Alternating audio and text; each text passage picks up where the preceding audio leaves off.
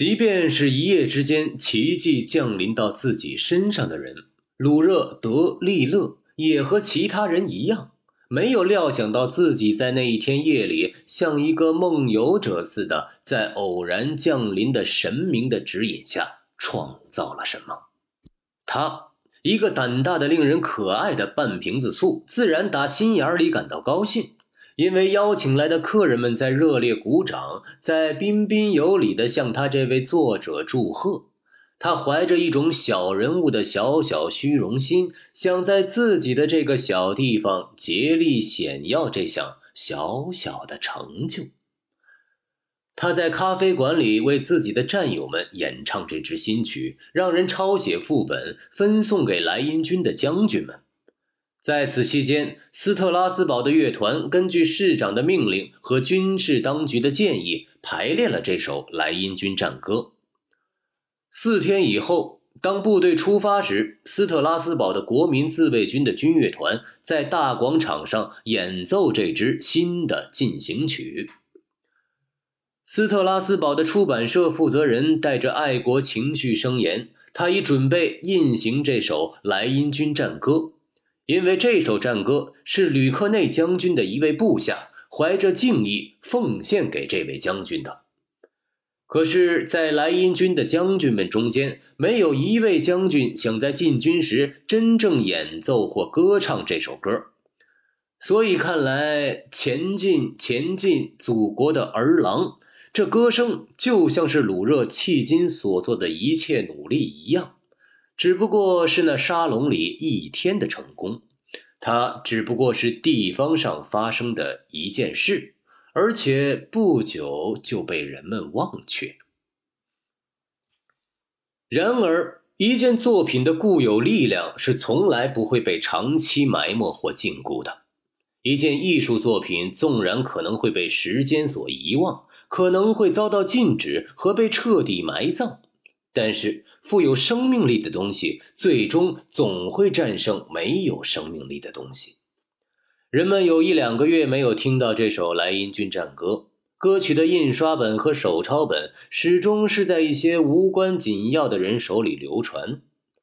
不过，倘若一件作品能真正激起人的热情，哪怕是激起一个人的热情，那也就够了。因为任何一种真正的热情本身还会激发出创造力。在法国另一端的马赛，宪法之友俱乐部于六月二十二日为出发的志愿人员举行宴会，长桌旁坐着五百名穿着国民自卫军新制服的血气方刚的年轻人。此刻弥漫在他们中间的情绪，如同四月二十五日的斯特拉斯堡一模一样，只是由于马赛人的那种南方气质而变得更热情、更激烈、更冲动，而且也不像宣战的最初一小时那样虚夸自己必胜。因为这些革命的法国部队同那样高谈阔论的将军们不同。他们是刚从莱茵河那边撤回来的，而且沿途到处受到过欢迎。此刻，敌人已深深挺进到法国的领土，自由正受到威胁，自由的事业正处在危险之中。宴会进行之际，突然有一个人，他叫米勒，是蒙彼利埃大学医学院的学生。把玻璃杯用力往桌子上一放，站起身来。所有的人顿时安静下来，眼望着他。大家以为他要讲话或者致辞，然而这个年轻人却没有讲话，而是挥动着右手唱起一首新的歌。这首歌大家都没有听到过，而且谁也不知道这首歌是怎么到他手里的。前进。前进，祖国的儿郎。此时此刻，这歌声犹如电火花插进了火药桶，情绪与感受宛若正负两极接触在一起，产生了这火花。所有这些明天出发的年轻人，他们要去为自由而战，准备为祖国献身。他们觉得这些歌词表达了他们内心最深的愿望，表达了他们最根本的想法。歌声的节奏使他们不由自主地产生了一种共同的激愤，每一段歌词都受到欢呼，这首歌不得不唱了一遍又一遍。曲调已经变成了他们自己的旋律，他们激动地站起身来，高举玻璃杯，雷鸣般的一起唱着副歌：“公民们武装起来，公民们投入战斗。”街上的人好奇地拥来。想听一听这里如此热烈的唱些什么，最后他们自己也跟着一起歌唱。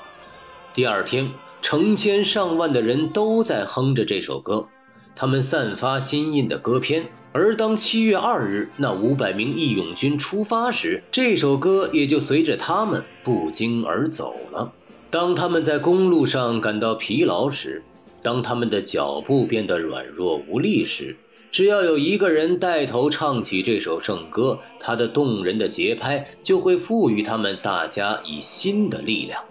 当他们行军穿过一座村庄时，唱起这首歌就会使农民们惊讶，村民们好奇地聚集在一起，跟着他们合唱着这首歌。这首歌已经成了他们的歌，他们根本不知道这首歌原本是为莱茵军而作的。他们也不知道这首歌是谁写的和什么时候写的，他们把这首圣歌看作是他们自己营队的圣歌，看作是他们生和死的信条。这首歌就像那面军旗一样，是属于他们的。他们要在斗志昂扬的进军中把这首歌传遍世界。《马赛曲》。因为鲁热的这首圣歌不久就得到这样的名称，他的第一次伟大胜利是在巴黎。七月三十日，当马赛来的营队从郊区进入巴黎时，就是以军旗和这首歌为前导的。成千上万的人已站在街头等待，准备隆重地迎接他们。现在，当马赛人。五百名男子一遍又一遍地唱着这首歌，迈着同口中唱的歌曲同样节奏的步伐，越走越近时，所有的人都在悉心谛听。马赛人唱的是一支什么美妙动听的圣歌？伴随着点点鼓声，它像一阵号角，激动着所有人的心弦。公民们，武装起来！两三个小时以后。副歌已在所有的大街小巷回响，那首《前进吧》的歌已被人忘却，旧的进行曲，那些唱烂了的旧歌曲均已被人抛到九霄云外，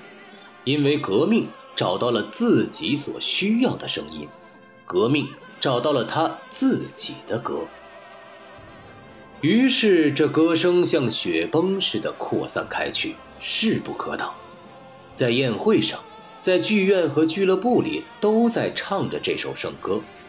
后来甚至在教堂里，当唱完感恩赞美诗后，也唱起这首歌来。不久，他竟取代了感恩赞美诗。一两个月以后，马赛曲已成为全民之歌、全军之歌。共和国第一任军事部长塞尔旺以智慧的眼光认识到这样一首无以伦比的民族战歌所具有的振奋人心、鼓舞斗志的力量，于是他下了一道紧急命令：印刷十万份歌篇，发到军中所有的小队。这位当时还不知名的作者所创作的歌曲，就这样在两三夜之间。发行的比莫里埃、拉辛、伏尔泰的所有作品还要多，没有一个节日不是用马赛曲来结束的，没有一次战斗不是先由团队的乐队来演奏这首自由的战歌的。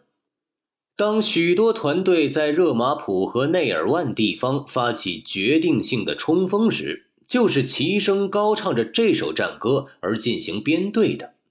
而那些只会用双份的靠酒这种老办法去刺激自己士兵的敌军将领们，则惊奇地发现，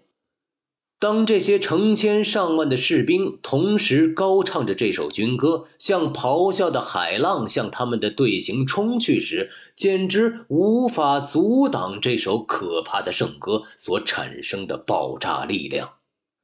眼下，马赛曲就像长着双翅的胜利女神奈基，在法国的所有战场上翱翔，